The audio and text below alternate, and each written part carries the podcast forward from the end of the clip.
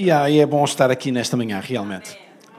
E, e, e, perceber, e perceber que o amor de Deus é, é alguma coisa que nos inunda. Na sexta eu pude, de alguma forma, trazer até vós um desafio. Hoje fala-se muito sobre igreja. talvez porque, talvez porque eu, quando, quando eu digo talvez e acho, é só para não ser agressivo é só para não, não usar aqui uma, as palavras mais, mais incisivas, no sentido de dizer é assim. Então eu digo acho e o talvez e penso que é mais numa de ajudá-lo, porque se eu for muito objetivo consigo, às vezes você pode sentir-se um bocadinho, uh, pode colocar-se na defensiva. E eu quero que você corra uma milha comigo. Por isso é que eu uso acho, penso e essas coisas. Um, a razão pela qual se fala muito hoje em igreja é porque a igreja realmente está a passar um período muito bom, em como eu dizia, hoje é moda ir a uma igreja, assistir a uma, a uma celebração como esta. Hoje as pessoas querem, gostam, interessam-se. Eh, e isto é bom, é, é uma oportunidade para a igreja. Mas também eu creio que, é, que a igreja, hoje a razão pela qual se fala muito sobre igreja é porque há uma série de coisas que têm que ser desconstruídas na nossa mente. Não é? Muitos de nós temos um passado muito grande na vida de igreja e parece que já todos aprendemos muito como fazer isto. E às vezes nós precisamos de desconstruir. E tenho lá um irmão na igreja, um homem com 60 anos, que tem uma janica daquelas. Ouça, ele é meia leca. Meio, 1,50m, um pouco mais. O homem corre 8, 10 km por dia. E, e, tem uma. é hiperativo. E ele, quando vai para a terra dele, sabe o que é que ele faz às vezes? Porque não tem nada a fazer. Manda o muro do quintal abaixo e faz de novo. E ele está sempre a arranjar o que fazer. Porque é um homem inquieto, não aceita a passividade. E eu não tenho dúvidas que nós na igreja temos que ser deste género. Está bom, mas vamos deitar abaixo e fazer algo melhor.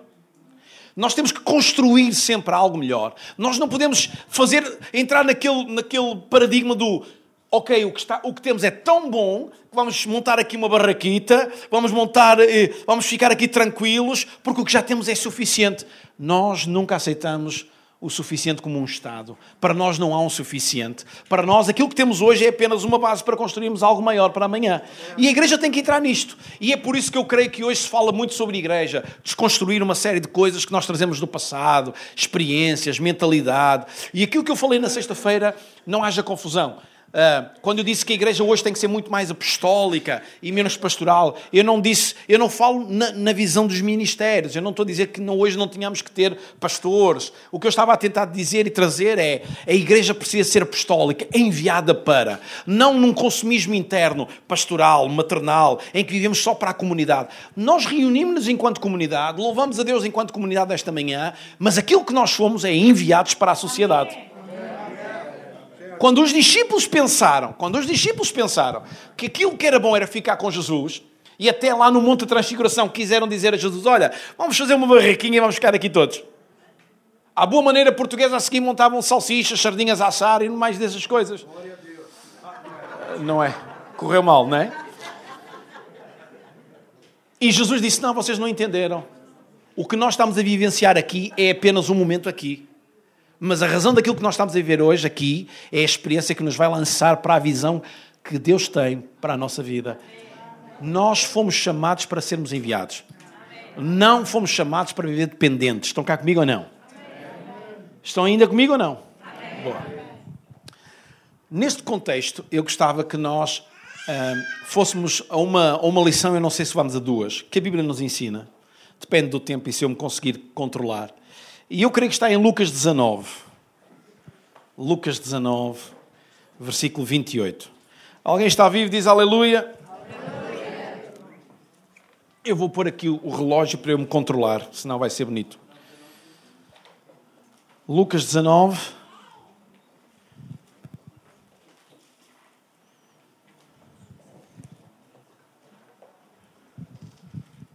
Estão cá? Lucas 19, 28. Disse bem?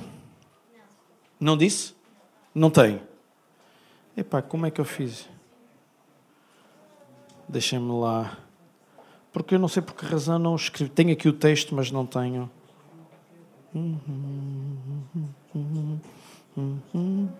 Sim, Lucas 19, 28. Ah, 28, 28. Ok, irmã, irmã, obrigado pela sua ajuda, sim. Criou aqui pânico em mim e desconstrangimento e etc.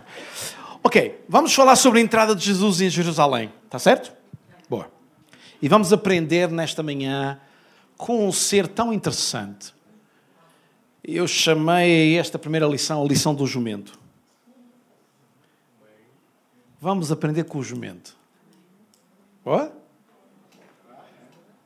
Alguns já estão a pensar, você está me chamando de jumento. Nada disso. Você é que está a fazer essa relação. Eu não, nada disso. Vamos aprender com o jumento. Ok. Versículo 28 na minha Bíblia. Depois de dizer isto, Jesus seguiu à frente do povo para Jerusalém. Quando estava perto de Betfagé e Betânia, junto do Monte das Oliveiras, mandou dois discípulos. Com este recado, vão à povoação que fica ali em frente. Logo que lá entrarem, encontrarão um jumentinho preso, que ainda ninguém montou. Soltem-no e tragam-no cá.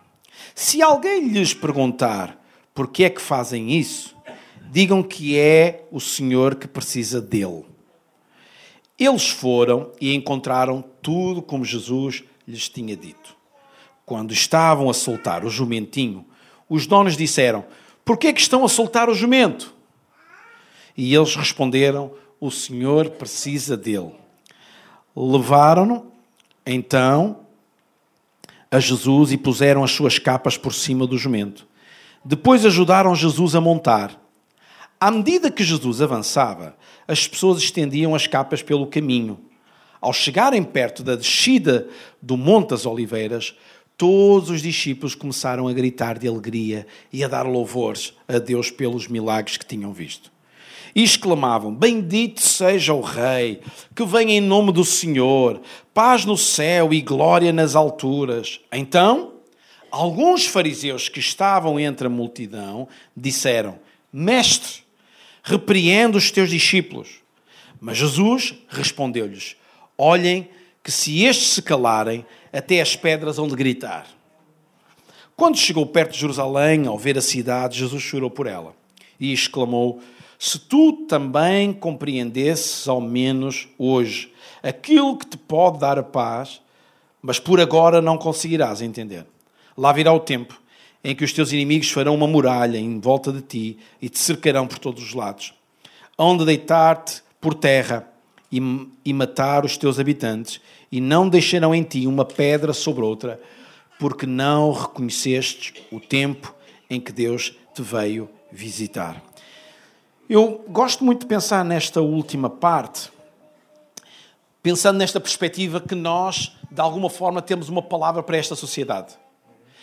Muitas vezes a sociedade não entende aquilo que nós dizemos, não entende uh, o amor de Deus, não entende a compreensão de Deus.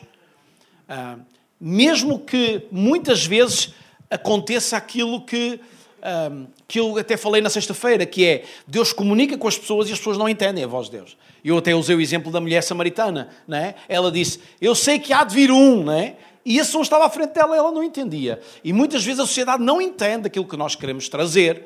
Daí, nestes dias, nós desconstruirmos uma série de linguagem que a Igreja tinha e, e estarmos a construir, eu creio que a, aquilo que é a visão correta para a Igreja hoje, a forma como a Igreja tem que se expressar para o mundo.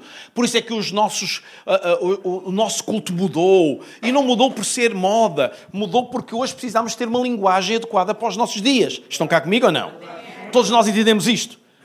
E a boa forma de entendermos isto é que não importa a idade que a gente tem, hoje não nos vestimos como vestíamos há 20 anos atrás. Certo? Mesmo que agora até se vá, seja moda e buscar alguns, alguma, alguma inspiração ali aos anos 80 ou 70, por aí fora, a verdade é que hoje as coisas são diferentes, há uma linguagem diferente. Ainda estão comigo? Alguém pode dizer aleluia, alguém pode dizer é verdade, certo? Pronto. Aqui o aleluia não, mas é verdade. Ok, pelo menos é verdade. Hoje as coisas estão diferentes. Correto? Hoje os homens voltaram à barba.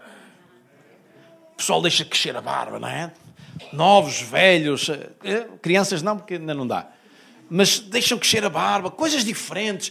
Hoje, hoje percebemos que é, é moda uma série de coisas que já deixaram de ser moda. Então, a linguagem hoje mudou. E a igreja tem que acompanhar isto. A igreja tem que ser contemporânea naquilo que expressa. A Bíblia não muda, a palavra, a doutrina não muda, tudo é igual. Mas a maneira como a, como a igreja expressa essa doutrina, hoje tem que ser numa linguagem contemporânea e diferente. Ok? Jesus está a dizer: haverá dias em que a gente vai falar e não nos vão entender. E haverá dias em que as pessoas se vão arrepender. Eu sei que, infelizmente, esta sociedade vai chegar a momentos que se vai arrepender de não ter ouvido a igreja, não ter entendido a igreja, não ter percebido a igreja. Mas nós não podemos criar, não cair no outro, no outro, no outro lado, num outro antagonismo, que é cruzar os braços, ficar tranquilos e dizer, ok, se a sociedade vai viver isso, se a sociedade vai experimentar isso, eu então vou ficar, nem vou perder tempo nós fomos chamados para gastar o nosso tempo a chamar e a dar o alerta. E o exemplo de Jesus é que Jesus sabia que muitos não iam entender, mas ele quis entrar lá para que toda a gente soubesse bem o que é que ele vinha fazer. Ok? Ainda estão cá ou não? Ok. Vamos pensar agora no processo. O jumento é um animal muito interessante. Muito interessante. Eu não sei, vou, vou dizer aqui algumas coisas sobre o jumento. O jumento é, é um dos animais mais difíceis de trabalhar. Quem quiser domesticar um jumento é dos animais mais difíceis. Ele é teimoso e revoltado. São duas particularidades do jumento. E uma das coisas mesmo muito difícil é quando o jumento ainda não foi domesticado, não foi dominado. Esse jumento é um jumento que vai dar muito trabalho. Um, vou, vou, vou, eu li alguma coisa sobre isto e achei muito interessante. O domar um animal, toda a gente sabe que é um processo de submissão, que é nós uh, submetermos um animal a um domínio que nós queremos ter sobre o animal, seja ele qual for, seja, seja um cão. Uh, o cão do vosso pastor. Ah, não posso dizer isto assim. O cão que o vosso pastor tem é um cão com uma personalidade. Não posso dizer do caraças, pois não? Uh, não. Não, ok. Então, e e aquilo é um cão, ouça, com uma personalidade incrível, não é? E eu tive a oportunidade destes dias de, de visitar o Kiko na sua mansão. E eu tentei interagir com ele e demonstrar que eu era o alfa. Mas há momentos em que ele pensava que era ele. Quer dizer, ainda estamos naquela fase do negócio, não é? Ele já vem sentar-se junto de mim, já. É, pronto, exatamente. Mas depois há momentos em que ele, por exemplo, está longe, eu chamo por ele e ele fica a olhar para mim e não se mexe. Tranquilo. E, e eu fico sentado e, e esqueço-me dele e passado um bocado ele aparece do género, eu é que mando, eu só venho quando eu quero. Domesticar, domesticar um animal é levá-lo a um processo de submissão. Uh, e isto é importante que nós percebamos. Então, o jumento é um animal muito complicado. Sei lá, eu, eu creio que uma vez já contei isto aqui. Não sei se sabem, por exemplo, o elefante, como é que ele é domesticado.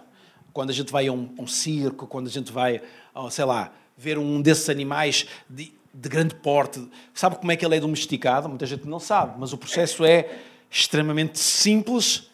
Uh, mas quando ele é pequeno, ele é preso por concorrentes a uma estaca forte. E ele, pequeno, tenta lutar com as correntes. E ele percebe uma coisa ao fim de dias, de semanas a lutar. O que eles fazem é uma coisa muito simples. Eles prendem a corrente a uma estaca, de repente tiram a corrente da estaca, levam-no a passear, voltam a pô-lo na estaca. E ele, sendo um elefante pequenininho, ele não consegue ter força suficiente nem para arrebentar a estaca, nem para destruir a estaca, nem para arrebentar a corrente. Ele cresce e quando chega adulto, eles já não usam corrente. Usam apenas uma corda muito fina para o colocar numa estaca. Sabem qual é a imagem que ele tem? A imagem de pequeno eu não fui capaz de arrebentar o que me prendia esta estaca. Então em adulto já não é preciso estaca, porque se ele soubesse que em adulto ele podia esticar uma pata e destruir a estaca e a corrente, era muito fácil. Mas ele guarda uma imagem de submissão que começou quando ele era pequeno. O jumento é um animal muito difícil de domesticar. E eu li uma coisa muito interessante que eu vou passar a expressar. O processo de domesticação de um jumento. Ainda estão cá. Nunca pensaram em vir para um domingo ouvir falar sobre jumento. Mas está na Bíblia. Aleluia. Louvado seja o nome do Senhor Jesus. O, o processo passa-se mais ou menos em quatro semanas. Cinco semanas, perdão. Primeira semana. O que eles fazem diariamente é uma coisa muito simples. Eles passam a mão pelo focinho do jumento. O jumento está preso e a pessoa que o quer domesticar vai lá todos os dias e passa a mão pelo focinho. Fique tranquila, eu não vou usar como comparação. Passa a mão pelo, pelo focinho. Primeiro dia, segundo dia, terceiro dia. Ok, terminou-se uma semana. Segunda semana. Há quem pense que na segunda semana já vai montar o jumento, mas engana-se. Porque quem, se a pessoa tentar isso, vai perceber uma coisa simples: é ele que manda e não a pessoa que pensa nisso. Então, na segunda semana, o que é que eles fazem? Uma coisa muito simples, diariamente. Pegam num tapete próprio e colocam sobre o dorso dele e tiram o tapete. Colocam o tapete e tiram o tapete. E passa mais uma semana nesta forma. Primeira semana, mão pelo focinho. Segunda semana, tapete em cima dele, tira tapete. Há gente que pensa que na terceira semana já o vai montar. Errado. Na terceira semana, o que é que eles fazem? Passam mão pelo focinho, tapete em cima e agora acrescentam uma coisa: cela em cima. Mas nada de montar. Apenas mão pelo focinho, tapete e cela em cima. Fazem isso diariamente. Tira cela, tira tapete e mão pelo focinho. Alguém está-me a acompanhar? Já todos querem comprar um jumento? Quarta semana. É agora o grande momento. Engana-se. Sabem o que é que a pessoa faz na quarta semana? Mão pelo focinho, ta, tapete, sela e agora faz uma coisa. Sobe para cima dele, mas não anda. E desce. Sobe para cima dele e desce. E faz assim vários dias, até que chegamos à quinta semana. E na quinta semana então talvez a coisa vá correr bem. Porque uma das coisas que o jumento dizem, faz, dizem, não sei se é mesmo assim, é que se ele entender que há um processo de tentar submetê-lo, ele vai abortar. E é possível que à quinta semana, se ele entender que vai ser domesticado, então ele aborta o processo. E tudo tem que voltar ao início e provavelmente nunca mais terá sucesso. É por isso que há alguns jumentos que são abandonados é impossível domesticá-los. São animais de muita dificuldade. Ainda estão cá comigo ou não? Esta história faz-nos pensar, então, percebendo isto, que eu acho que é muito interessante, que Jesus diz que o jumento nunca foi montado. Certo? Que o jumento estava lá preso ao início da cidade e que nunca tinha sido montado. E Jesus diz: Vocês vão lá buscá-lo. Ainda estão cá comigo ou não?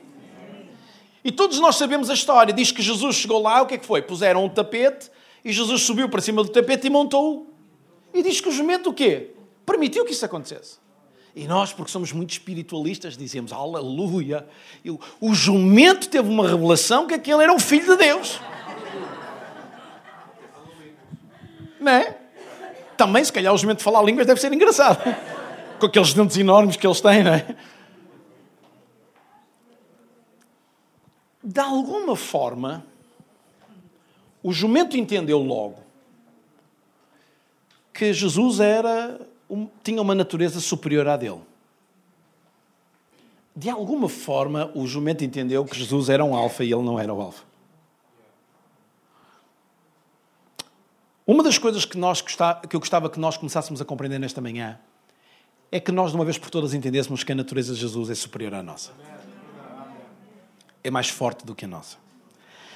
Há gente que demora uma vida inteira, eu tenho que dizer isto desta maneira. Há gente que demora uma vida inteira a entender o que o jumento entendeu em momentos.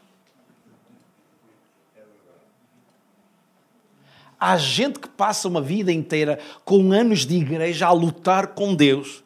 E Deus a dizer, faz desta maneira. E a pessoa, não pões cela em cima de mim. Não já nem é cela. Alguns dizem logo a Deus: nem passas a mão, não é pelo focinho, é mesmo pela cara. Há gente que passa uma vida inteira a lutar com Deus. Há gente que não aceita a natureza mais forte, mais poderosa de Deus sobre ele. Ouça, aquilo que mais impede as pessoas de reconhecer Jesus não é sequer, não é sequer, há pessoas que acham que é uma série de razões que elas tentam inventar, é o orgulho humano É o orgulho do humanismo, do eu sou capaz, do eu, eu serei capaz, eu, eu tenho capacidade para. Hoje vivemos numa sociedade onde, onde as pessoas adquirem tantas capacidades, onde a mensagem que se passa em qualquer anúncio publicitário é tu és líder de ti mesmo, tu podes fazer o que queres, e a mensagem que se passa é esta. Como é que você recebe alguém na igreja num momento como este e lhe diz tu precisas de Jesus, quando a mensagem da, da, sociedade diária é tu és capaz em ti mesmo, tu não precisas de ninguém, tu vais alcançar, tu és líder de ti mesmo, tu és capaz. A maior parte dos livros que se vendem hoje são livros de motivação pessoal. Doze passos para ser um bem-sucedido. Doze passos para ter um casamento feliz. Não é? E as pessoas, 12 passos, 5 passos, 6 passos, sei lá. Se você escrever um livro de motivação, você vai vender um livro. Menos aqui na igreja, espero eu. Se for de motivação espiritual. Ah, é o que estás a escrever, peço desculpa. Ainda estão cá ou não? Você já reparou que aquilo que nós estamos a pregar hoje e estamos a ensinar hoje é uma coisa que a sociedade está exatamente. Se eu quiser ser muito. Se eu quiser ser teológico, eu digo que aquilo que, o, que, o, que estamos a viver hoje na sociedade é uma mensagem do anticristo. As pessoas não precisam de Cristo. As pessoas em si são autossuficientes. Alguém entende o que eu estou a dizer? Então parece que o trabalho que nos, está, que nos é desafiado, a mensagem que nós temos para trazer a esta sociedade é uma mensagem contrária, antagónica, completamente. E parece que nós vamos fazer, vamos ser quase como o Dom Quixote, lutar contra moinhos, a pensar que estamos a lutar contra um exército. Estão cá comigo ou não? Parece que a luta que nos está disposta ou que nos está pela nossa frente é uma luta que nós não vamos ter vitória. É, é inverosímil, é inconquistável. Eu quero te dizer que há uma coisa que nós temos que começar por entender. A natureza de Jesus é uma natureza mais forte do que a nossa. E a melhor maneira de nós ganharmos esta sociedade é transmitirmos isto de uma forma inequívoca. A natureza de Jesus é uma natureza transformadora, dominadora e quando nós vivemos desta forma, é impossível. Eu lembro de há uns anos atrás, talvez há 15 anos atrás, mais, mas pelo menos 15 anos atrás, eu lembro de ouvir um pregador e uma mensagem que ele pregou numa conferência lá no Alentejo, e ele disse uma coisa muito interessante e tão simples. Ele vinha de Inglaterra, convidámos para estar connosco, e ele disse alguma coisa assim desta forma. Há gente que tenta levar pessoas a Cristo, que grande erro. Há pessoas que tentam levar e arrastar a família a Cristo, que grande erro. E ele disse uma coisa muito simples: levanta Cristo na tua vida de tal forma que ninguém fique indiferente. Como é que a gente faz isso? Não lutando contra aquele que tem uma natureza mais poderosa do que a nossa. Aceitando submeter-nos. Alguém está por cá ou não? Quantos é que costumam ouvir o vosso pastor pregar? Olha aqui gente que não costuma. Então vocês não vêm à igreja, é isso? aos cultos, melhor dito. Quantas vezes vocês ouvem palavra de Deus para a vossa vida? Quantas vezes vocês ouvem Deus dizer: o desafio de Deus é este, vamos caminhar por aqui. Eu sei que uma das, uma das matérias que vocês ultimamente trabalharam aqui foi sobre paz, verdade ou não? Alguém estava cá? Quer dizer, eu não estava cá, isso aí, você que está cá, não sabe? Estou assustado. Quer dizer que amanhã já todos esqueceram do que eu estou a dizer hoje. Não, amanhã não, se calhar ainda hoje. Ouve. Quem manda é Deus. Quem manda é o Senhor. E uma das coisas que eu, que eu queria que você guardasse é: para tudo funcionar, nós precisamos submeter-nos à Sua vontade. Há, uma, há gente que vive uma vida inteira sem se deixar dominar pelo amor de Cristo. Mas tanta coisa o domina. Domina-o a falta de dinheiro, dominam a falta de sonhos realizados, dominam o relacionamento que não funciona, dominam as coisas que não funcionam aqui e acolá, dominam não conseguir aquele curso, dominam isto, aquilo, aquilo outro. Você diz que muitas diz que Deus o domina, mas na verdade não é. Muitas vezes há coisas que dominam a nossa vida e que nos impedem de permitir que o domínio de Deus seja uma verdade absoluta sobre a nossa vida. E uma igreja nunca será uma igreja atrativa, como uma palavra para a sociedade, enquanto houver coisas que o dominam em vez de Cristo dominar sobre a sua vida, em vez do amor de Deus dominar sobre a nossa vida. Alguém está cá ou não? Na sexta-feira falámos sobre amar pessoas. Você entende? Nós amamos pessoas, mesmo que elas façam coisas que nós não entendemos, não aceitamos. Alguém está vivo? Nós amamos pessoas, mesmo que as práticas delas sejam práticas completamente contrárias àquilo que é bíblico. Agora foi, foi profundo demais.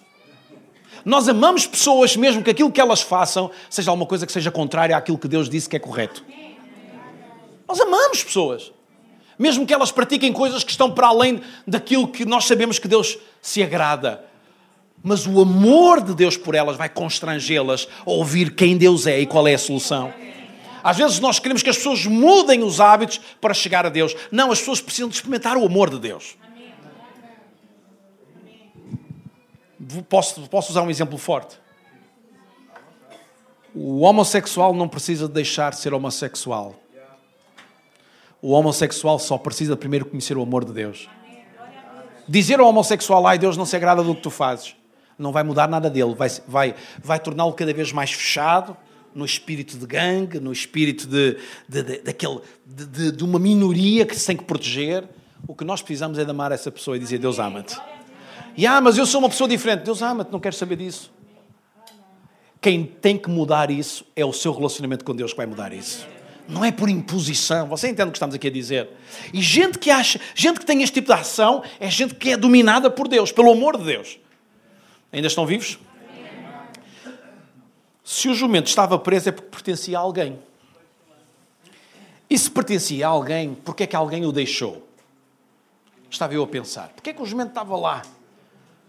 Porquê é que ninguém tinha investido tempo nele?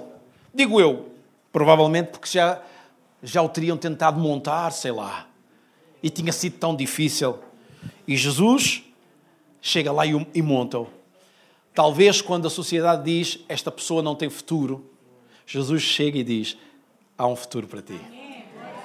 Jesus é o único que que é por isso que eu amo Jesus. E você sabe porque é que eu me sinto mesmo feliz a, a segui-lo, a servi-lo? Porque eu sinto isto. Jesus olhou para mim e viu o potencial em mim. Jesus olhou para mim e disse: Quando ninguém te dá valor, eu dou-te valor. Quando alguém, quando alguém diz tu não prestas para nada e não serves para nada, eu te dou valor e digo tu és suficiente para alguma coisa. Uma igreja resolvida com isto é uma igreja que não anda com baixa autoestima é uma igreja que não anda com duelos mentais. Uma das coisas que nós precisamos de resolver enquanto igreja é que nós não podemos andar com uma baixa autoestima e duelos mentais do género: ah, será que Deus me ama? Será que Deus se agrada? Estão cá comigo ou não? Alguém, alguém me dizia um dia deste pastor, eu nunca sei se quando, quando sinto a presença do Espírito Santo na minha vida, se eu, se eu devo ser usado nos dons. Às vezes eu sinto que Deus me quer usar, mas eu não sei. E, e eu não sei se Deus me quer usar. E eu pergunto-lhe, tu és sincero com Deus? Sou. Tu escondes alguma coisa a Deus? Não. Eu, os meus duelos, as minhas dificuldades, eu conto a Deus. Então Deus quer te usar e tu só tens que deixar que Ele te use. Ouve, Deus nunca vai usar pessoas perfeitas porque não há pessoas perfeitas. E Deus quer te usar a ti tal como és. Alguém, alguém pode dizer amém? amém? Como tu és. Então resolve os teus duelos. Eu sou aceito por Deus. Eu gosto de uma música que, que se cantava uns anos atrás que é Eu sou aceito por Deus. Eu sei quem eu sou, eu sou um remido. Alguém pode dizer aleluia? Este era o momento em que tu ficavas, uhul, aleluia, louvado seja o nome de Jesus. Somos remidos pelo sangue de Jesus. Sabe o que é que isto quer dizer? Que eu sou especial. E isto não é uma mensagem moderna do género que se alguns já não ia criticar, a dizer, ah, agora prega-se muito, tu és especial. Olhe, eu estou-me a borrifar para quem diz isso. Porque eu sou especial. Porque eu sou alguém que Jesus olhou para mim e diz: quando, quando alguém te amarrou a um canto e disse tu não tens sucesso, não tens futuro, não és útil para nada, Jesus olhou para mim e diz: Eu vou pegar em ti e vou te tornar útil. E quando uma igreja pensa assim, ninguém nos para. Quando uma igreja pensa nesta dimensão, ninguém nos para. Quando nós, como filhos de Deus, pensamos desta forma, ninguém nos para. Alguém pode dizer aleluia? Alguém pode ser louvado seja o nome de Jesus. Ouça, eu, eu, gosto muito, eu gosto muito de pensar naquele jumento. Um jumento esquecido lá, pelos seus donos. Jesus chega lá, tapete em cima dele, e eu imagino o jumento a entrar em Jerusalém. Se o jumento pensasse como eu penso, eu pensaria assim: eu sou mesmo importante. Estas pessoas, até até cantam por eu entrar.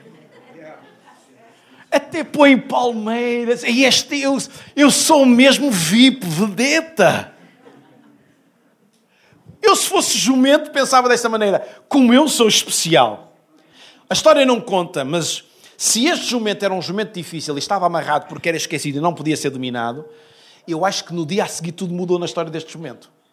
Porque quando este jumento voltou a entrar em Jerusalém sozinho e sem Jesus, ele deve ter sido espancado. Vai-te embora, jumento! E eu gosto de pensar nisto, sabe porquê? Porque quando nós nos atrevemos a pensar que somos alguma coisa em nós mesmos, esquecemos o fundamento da coisa. Se tirarmos Jesus de nós, nada valemos. Se esta igreja pensar que é alguma coisa por causa do que produz, vai perder o foco. Não vai ter interesse, nem vai ser relevante para esta sociedade. Se esta igreja entender que o que somos, não enquanto jumentos, mas enquanto pessoas, somos porque Jesus está em nós. Ninguém nos para. E a graça de Deus manifesta-se aí, em que a pessoa que está aqui, que provavelmente ainda não, não tem a sua vida toda completamente bem, ainda, ainda domina com algumas dificuldades e áreas na sua vida, talvez ainda um, um vício que esconde, e de repente Deus vai usá-lo para curar a vida de alguém. Porque ela está num processo de luta com aquilo que ela é, nos seus dilemas, a arrumar a sua casa. Alguém escuta o que eu digo? Alguém pode dizer a quem está ao teu lado: Deus quer te usar. Diz a quem está ao teu lado: Deus quer fazer história. Quem deixa Jesus tomar conta da sua história tem destino.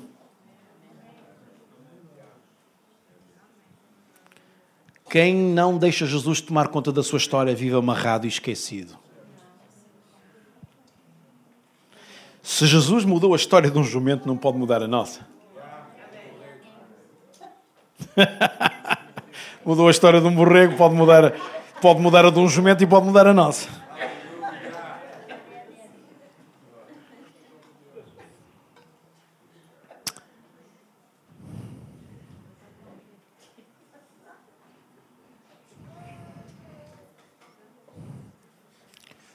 Há uma segunda história que eu gostava de ir lá rapidamente consigo. E eu gostava que você fosse comigo até Marcos 8. Marcos 8. E enquanto você encontra Marcos 8, quero deixar estas duas frases para si. O jumento sem Jesus é apenas um jumento. Nós sem Jesus somos apenas o que somos. Mas com Jesus seremos definitivamente diferentes. Vamos a uma outra lição rapidamente. Marcos 8, 22. Jesus 8:22. Jesus e os discípulos chegaram a Betsaida. Trouxeram um cego e pediram a Jesus que lhe tocasse. Ele pegou na mão do cego e levou-o para fora da povoação. Depois chegou-lhe saliva aos olhos, colocou as mãos sobre ele e perguntou: Vês alguma coisa? O homem abriu os olhos e disse: Vejo sim. Vejo pessoas que parecem árvores a caminhar. Jesus pôs outra vez as mãos nos olhos e quando o homem voltou a abri-los, já via perfeitamente tudo quanto estava em volta. Mandou para casa e disse-lhe que não entrasse de novo na povoação. O que é que ele viu? Galhos em lugar de braços. Tronco em vez de pernas. Era assim que o cego começou a ver pessoas. Depois de Jesus aplicar a saliva nos olhos dele, como nós vimos, ele via homens como árvores. Você já pensou nas árvores? Árvores não sentem medo. Árvores não sentem ódio. Árvores não precisam de coragem para avançar, porque elas não se movem. Árvores não carecem de perdão. Árvores não precisam de remissão de pecados, elas não pecam.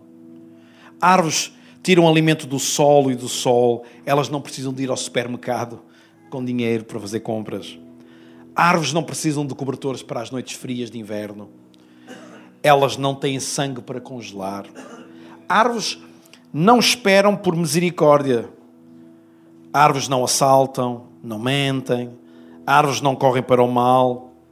As árvores não blasfemam, não murmuram. Aquele homem precisava então de ter uma segunda, um segundo milagre para voltar a ver como devia ver. E Jesus tocou e ele começou a ver homens. Homens a sério. E aí, provavelmente, nós podemos ver pessoas que carecem nas noites frias do inverno.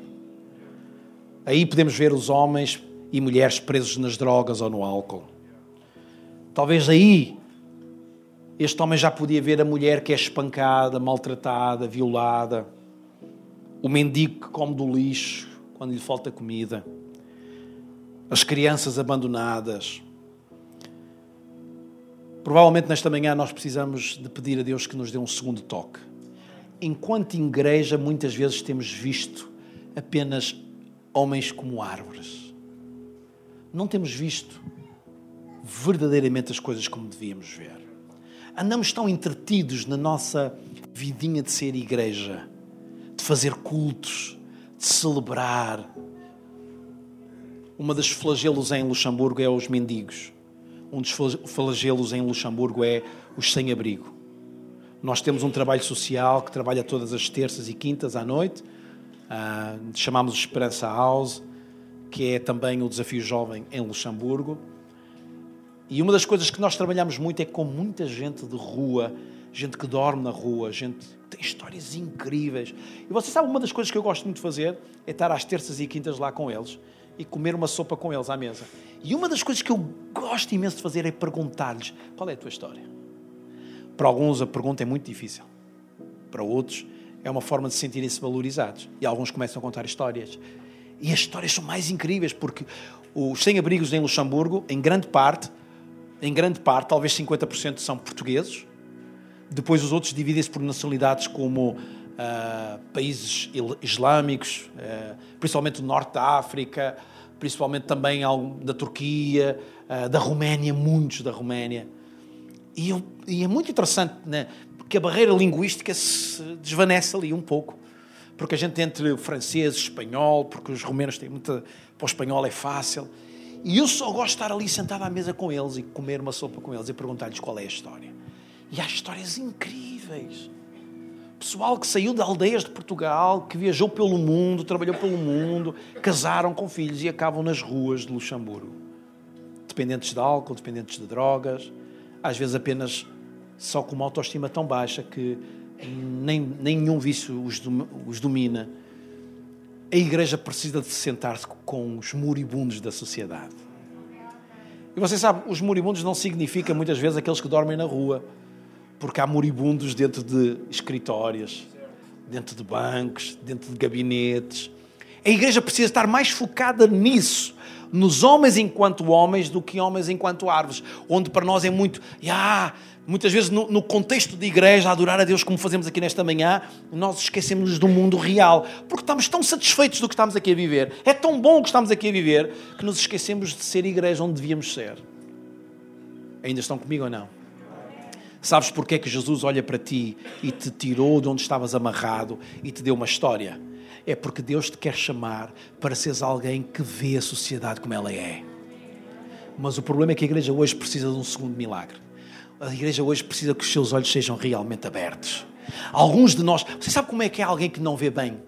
Você sabe como é que é caminhar no escuro? Sabe como é que a gente caminha no escuro? Caminhamos assim. Verdade ou não? E quando caminhamos descalço, é verdade não é? Lá em casa, mesmo que a gente conheça a coisa. Eu na minha casa já caminho mais ou menos no escuro bem. Mas às vezes aventuro-me demais e sabe o que, é que acontece? Descalço, de repente, aleluia, louvado seja o nome do Senhor Jesus batemos com o dedo mindinho, é sempre o dedo mindinho. É sempre aquele dedo, e depois dói tanto, aquilo apetece-nos dizer que o Senhor é bom. Não é? Mas quando nós não dominamos, sabe o que é que nós fazemos? Andamos às apalpadelas. E a igreja, eu acho que tem andado nos últimos anos muito às apalpadelas. O milagre não, não é completo nós vemos as coisas pela metade.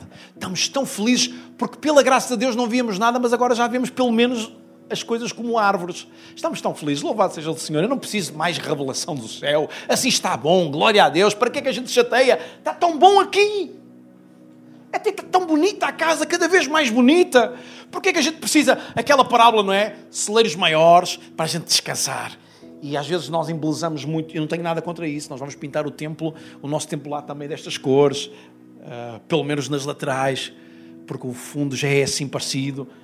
Claro que é importante nós termos um lugar onde as pessoas cheguem e digam: Uau, contemporâneo, bonito, moderno, faz sentido, a pessoa sente-se bem, isto é importante.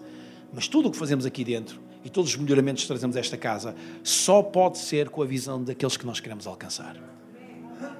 Daqueles que para nós ainda são como árvores, mas que o Senhor vai abrir os olhos para nós vermos. Um, quando nós chegamos há três anos e, e, a nossa primeira função foi tomar conta do Ministério Juvenil.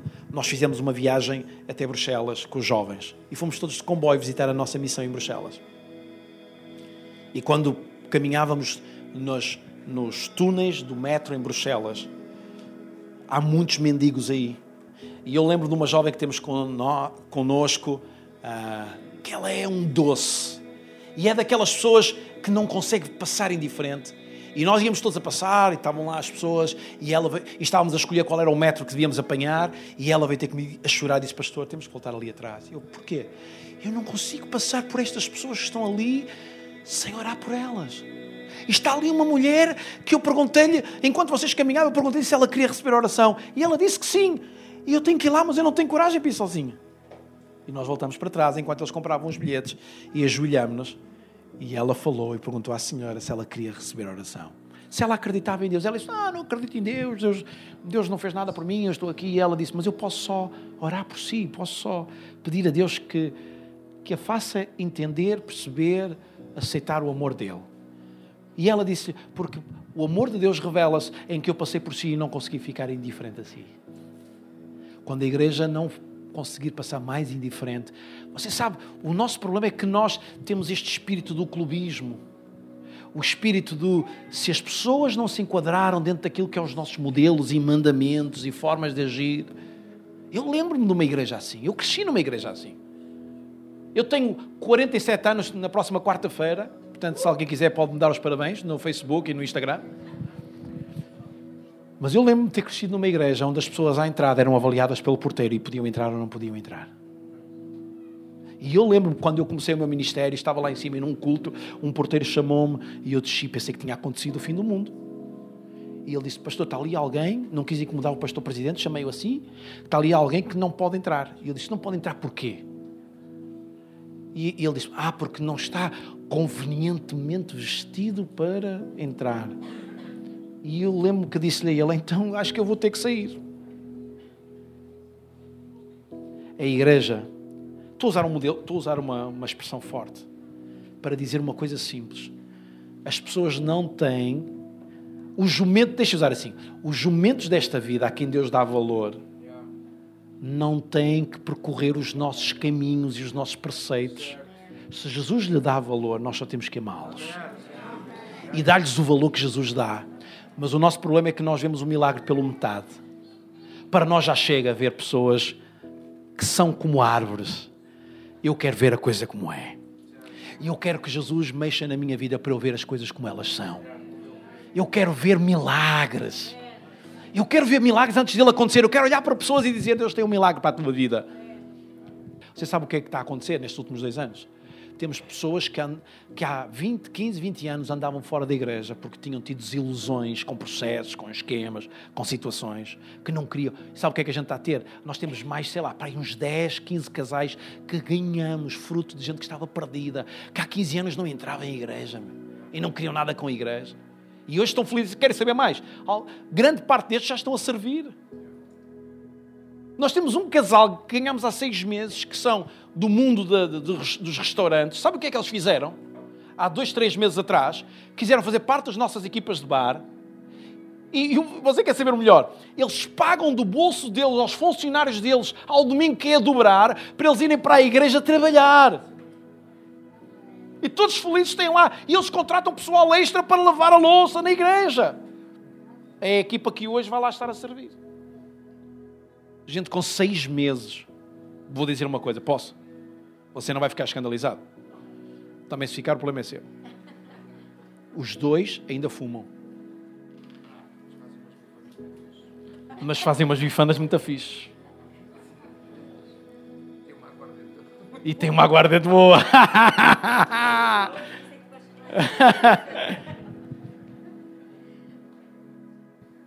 Se víssemos homens como árvores, sabe como é que nós íamos ver? Graças a Deus por eles, mas ainda tem que deixar de fumar, deixar de fazer isto, deixar de fazer aquilo outro, ver pela metade. Mas ainda eu louvo a Deus porque Deus nos abriu os olhos enquanto igreja e vemos a coisa no todo.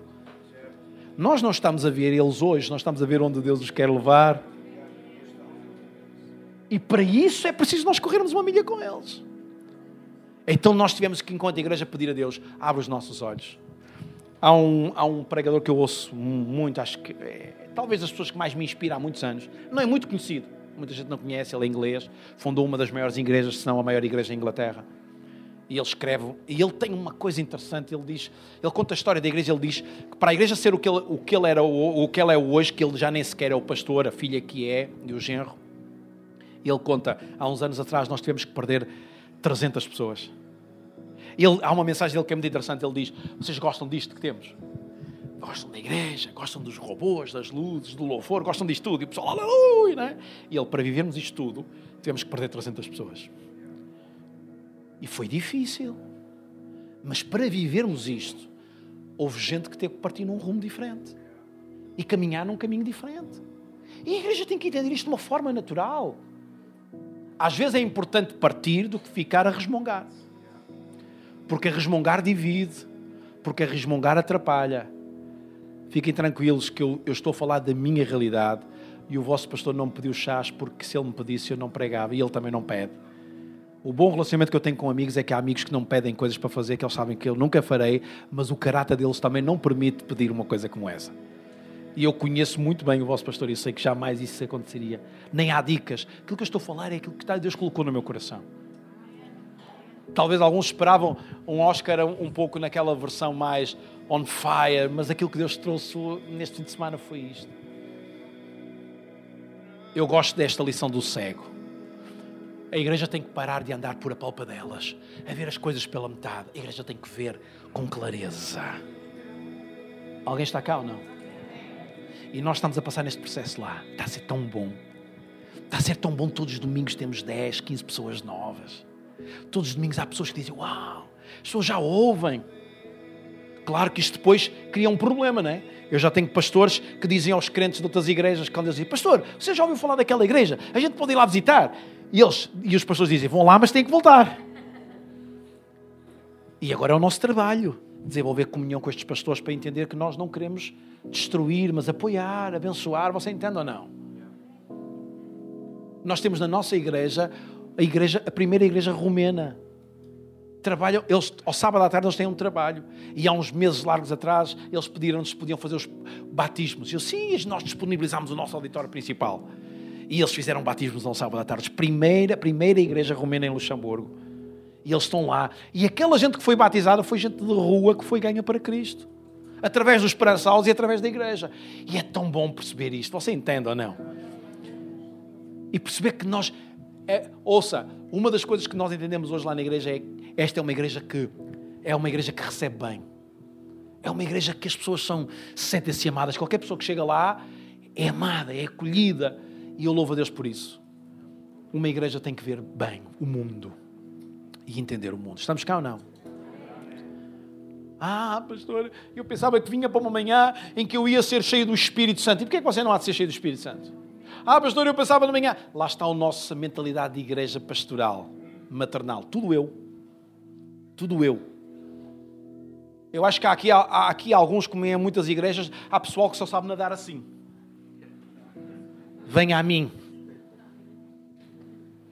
É, ouça, há, há, gente que até. Eu, eu vou brincar, né? Há gente que até quando está a louvar ao Senhor é sempre as mãos assim, que é do gente, vem. Eu gosto muito de pôr a mão assim. Né? Conta comigo e o que eu puder dar, eu vou dar. Eu não quero. Eu estou mais interessado em, em poder dar do que em receber. E há gente que vem para os cultos apenas para receber. O culto é um lugar onde a gente dá reconhecimento, mérito àquele Deus que fez a história da nossa vida, que olhou para nós e disse: Tu és útil. Alguém está cá ou não? Se uma igreja pensar assim, vai começar a ter no seu lugar pessoas que vêm de mundos muito complicados, com histórias muito complicadas. Aí isso vai dar trabalho? Pois vai. Aí isso vai incomodar-vos muito? Pois vai. Estão cá comigo ou não? Nós estamos. Ouça, eu e a minha mulher estamos. Nós chegamos a receber pessoas num domingo, pela primeira vez, que nessa semana às vezes querem já falar connosco, que estão às portas do divórcio. Porque os crentes disseram: Olha para o teu problema, quando eles lá vão, vão muito porque, porque pessoas os levaram lá. E aconteceu já casos do género: Falem com o pastor, eles vão, eles vão ajudar-vos a, a perceber Deus na vossa vida e a ajudar-vos na história. E há pessoas que às vezes chegam lá Estão no primeiro domingo, nem receberam Jesus, apenas só estiveram lá, cumprimentam-nos no fim e, e, dizem logo: será possível a gente falar? Disseram-nos que vocês estavam disponíveis para a gente falar a carência que as pessoas hoje têm. E a igreja precisa de desenvolver esta, esta vertente. Estão cá? Alguém pode ficar de pé?